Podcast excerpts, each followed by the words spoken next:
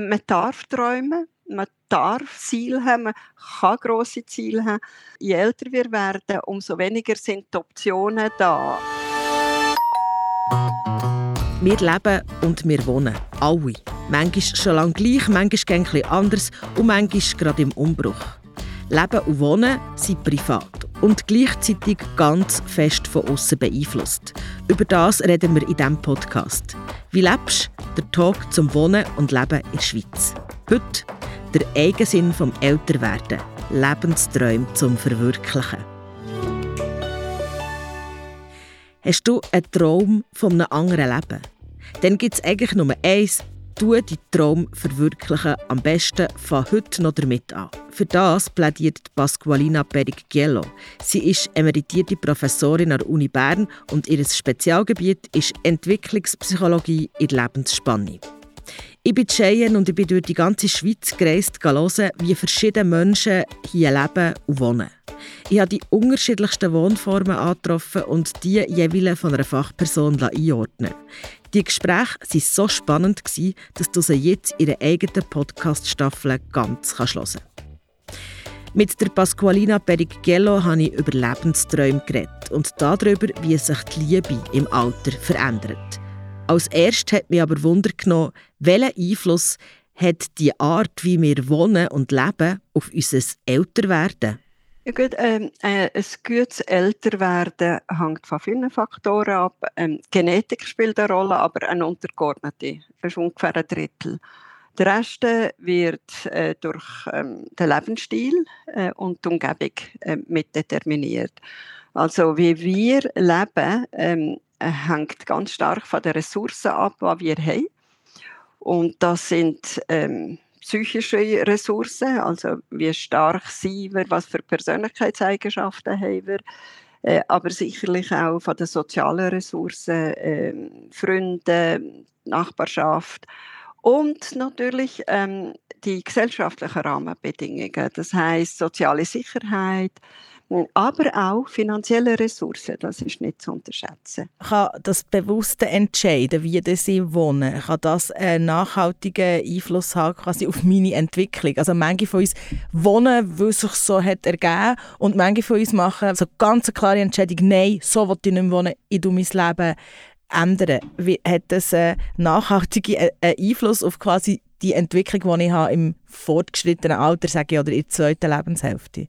Nicht alle äh, können entscheiden, wie sie wollen wohnen. Es ist nicht nur ein Zufall, äh, es gibt uns Sachzwang. Und ähm, die Ressourcen, die uns zur Verfügung stehen, finanzielle Ressourcen, äh, aber auch soziale Ressourcen, determinieren ganz stark, äh, was für Entscheidungen dass ich treffen kann oder will.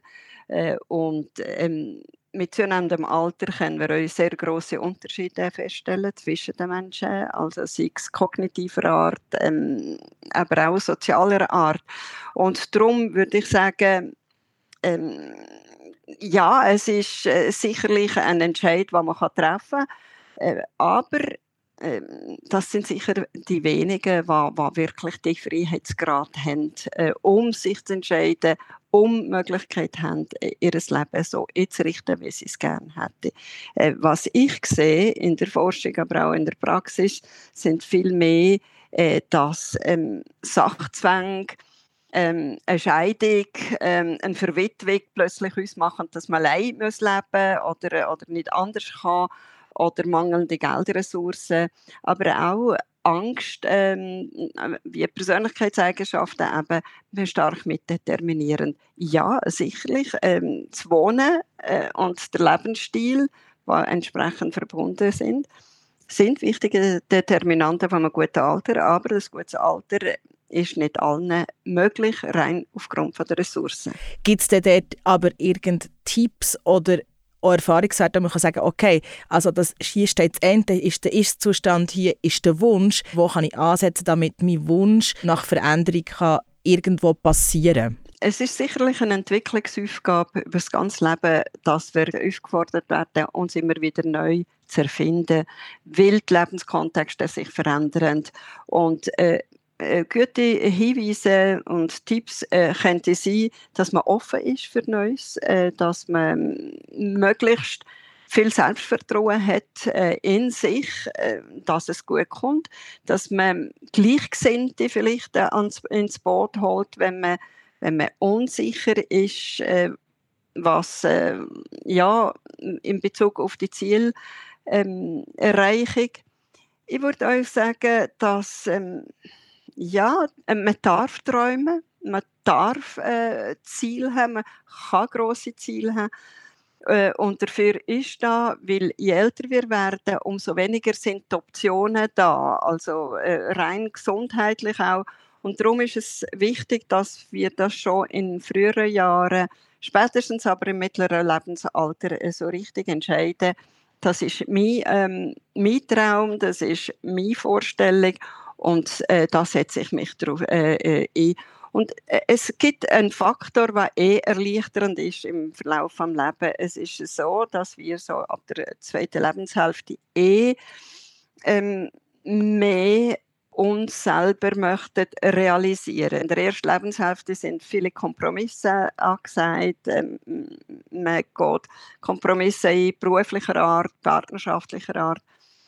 Und so mit zunehmendem Alter weiß man besser, was einem gut tut, was für einen richtig ist. Und ähm, man steht auch mehr für, für die eigenen Wünsche und Bedürfnisse Und das ist wichtig. Es wird übrigens äh, als Eigensinn des äh, Älterwerdens benannt. Und das finde ich eine gute Sache. Ist das, hat das einen Zusammenhang mit dem, was er gerade gesagt hat? Ist es einfacher, wenn man älter wird, loszulassen, auch von physischem Besitz? Generell äh, ist Reduktion mit zunehmendem Alter äh, erstrebenswert und die meisten empfinden das als Erleichterung. Ähm, schaut, es gibt ganz viele älter werdende Paare, zum Beispiel, die ihr Haus aufgeben, in eine kleinere Wohnung ziehen. Und äh, das ist nicht nur generatives Denken, also im Sinne von, man gibt der jüngeren Generation etwas, sondern auch, weil Reduktion äh, heißt auch, sich auf das Wesentliche konzentrieren. Ähm, es, es, ist nicht nur Besitz, sondern generell ähm, mit zunehmendem Alter können wir rein kognitiv nicht 100 gleich Sachen gleichzeitig machen, wie es vielleicht in jüngeren Jahren möglich ist.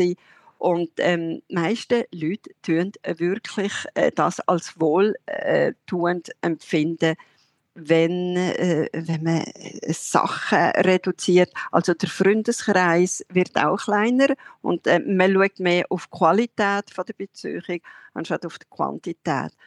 Das ist ein Prozess. In jüngeren Jahren ist es ganz wichtig, dass man viele Beziehungen hat, weil man muss sich vernetzen, beruflich, freundschaftlich. Und mit zunehmendem Alter ist ähm, ähm, Qualität viel mehr ähm, ausschlaggebend und auch natürlich das, was für mich Sinn macht.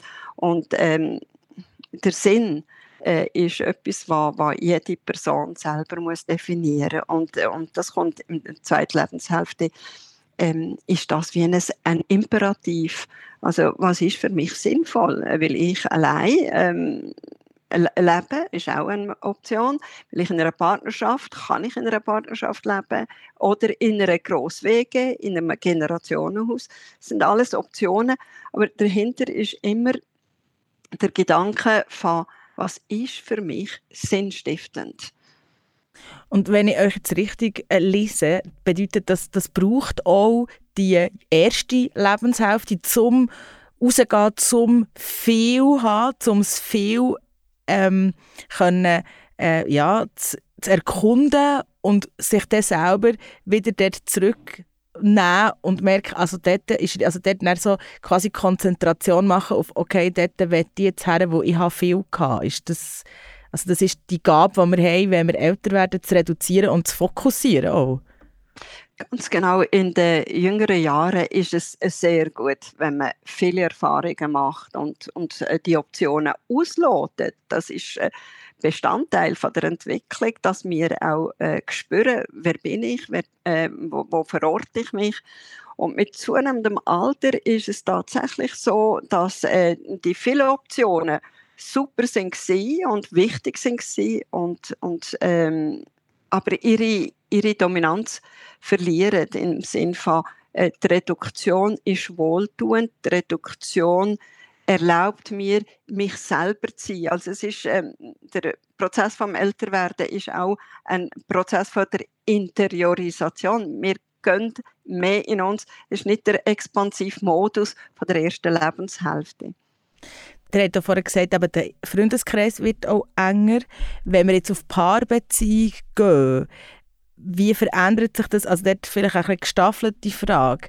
Heißt das, je später man sich trifft, desto nachhaltiger kann eine Beziehung sein, weil man dann den Fokus besser gefunden hat, oder?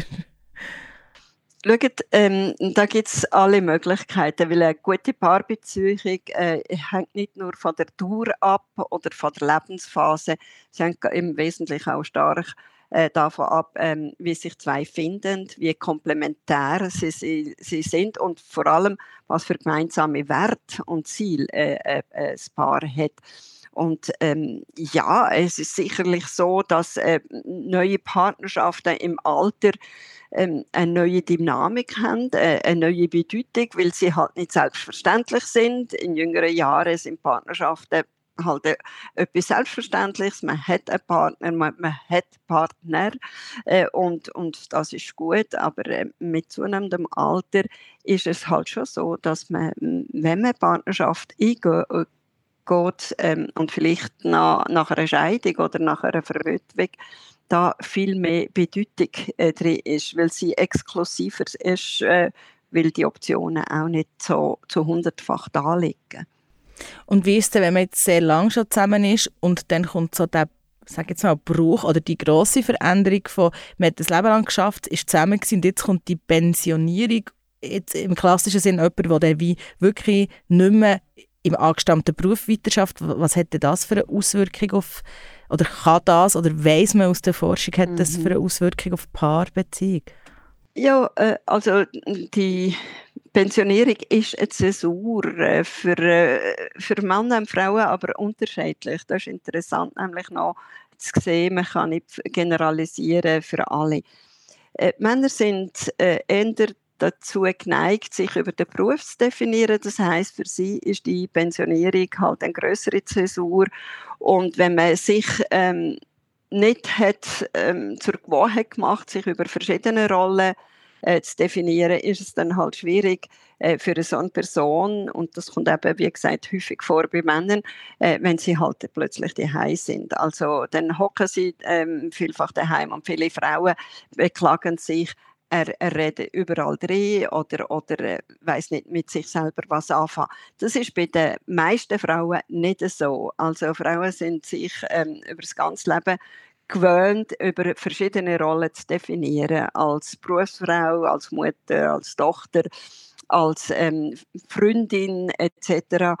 Und da ist der Übergang zur Pensionierung in der Regel äh, sanfter. Aber es ist eine Herausforderung für eine Partnerschaft. Das ist ganz klar. Die Partnerschaft muss neu definiert werden. Es kann sehr gut gelingen, wenn, wenn das Paar als gemeinsame Sache kann weiterentwickeln, also sich als Paar weiterentwickeln. Aber imperativ ist, äh, dass beide Partner sich ihre eigene Entwicklung im Auge äh, behalten und sich äh, mit ihren ureigenen Ziel und Motiv und Wünsche auch weiterentwickeln. Nur so kann die Spannung, die positive Spannung in einer Partnerschaft äh. Also wenn man alles zusammen macht, äh, wird es dann mit der Zeit langweilig äh, und, und öde. Jetzt bin ich auf etwas noch angesprungen, weil ihr gesagt habt, also jetzt ist das so erforscht, dass effektiv Frauen und Männer einen anderen Umgang haben. Ist das aber etwas, wo ihr, ihr seht, dass sich das auch verändert? Weil ja auch Männer sind Väter, auch Männer, Männer sind Söhne. Es ist ein grosser Diskurs in der Gesellschaft über, was heisst Gleichstellung. Also, es wird viel gemacht. Habt ihr das Gefühl, dass sich das vielleicht in 10 oder 20 Jahren wird verändern dass die Männer und Frauen gleich ähnlicher werden umgehen oder dass es gar nicht mehr so eine Geschlechterfrage ist, wie man mit der Pensionierung umgeht? Also ich hoffe es auf jeden Fall und es ist äh, sicherlich äh, zu erwarten, dass es eine Angleichung gibt. Ähm, ich habe das aber schon vor 30 Jahren zu Beginn von meiner Forschungsarbeit äh, erwartet, dass es die Angleichungen gibt, auch in Bezug auf, auf soziale Netze, äh, weil, weil es ist ja äh, eine altbekannte Tatsache, Frauen haben intensivere und breitere soziale Netze als Männer. Und eben, ich habe immer gedacht, das wird dann sich bessern, aber es ist, ähm, die Verbesserung ist minimal in der letzten, äh, also den letzten Jahrzehnten. Also beispielsweise, wenn Sie ähm, Männer fragen, was macht er, wenn er wirklich ein ähm, massives Problem hat, wenn es nicht gut geht, zu wem, äh, ja, wer ist die Ansprechperson? Und dann bekommt man von Männerseite fast so wie äh, vorwurfsvoll ähm, die Antwort, ja, zu wem denn? Zu, zu meiner Frau oder zu meiner Partnerin. Hingegen, wenn Sie Frauen fragen, die also dieselbe Frage Frauen stellen, äh, dann kommt da eine ganze Palette von, von Möglichkeiten. Also mm, äh, ja, der Partner kommt sicher auch, aber ähm, ja, was ich will sagen ist, ähm, die soziale Domäne ist immer noch diejenige von der Frauen. Äh, Family Care Arbeit ist immer noch bei den Frauen. Und ähm, es wird sich etwas müssen ändern, ähm, aber ich bin verhalten optimistisch, dass das in der den nächsten paar Jahren passiert. So. Diese Meinung von Pasqualina Beriggello die teile ich. Ich hoffe schwer, dass der Prozess der Gleichstellung schneller vorangeht, als er bisher ist gegangen. Das ist ein Traum von mir, der sich hoffentlich erfüllt, auch wenn ich allein den nicht verwirklichen kann. Auf meiner Reise durch die Schweiz habe ich ein Paar getroffen, das sich ein Lebenstraum hat. Sie leben seit mehreren Jahren in einem Van. Wenn es dich Wunder nimmt, wie das so ist, dann lass doch rein in die Folge «Ein Leben im Camper», gerade dort, wo du jetzt Podcast hörst. In der nächsten Folge von diesem Podcast geht es um das Thema Armut im Alter und wie wir mit der umgehen können. Wie lebst der Podcast rund um das Leben und Wohnen in der Schweiz, gemacht von Podcast Schmiede in Verantwortung von Prosenektute Schweiz mit dem Peter Buri-Fola. Wenn dir der Podcast gefällt, dann freuen wir uns über eine Bewertung und natürlich auch, wenn du uns weiterempfehlen Merci, ciao, ciao.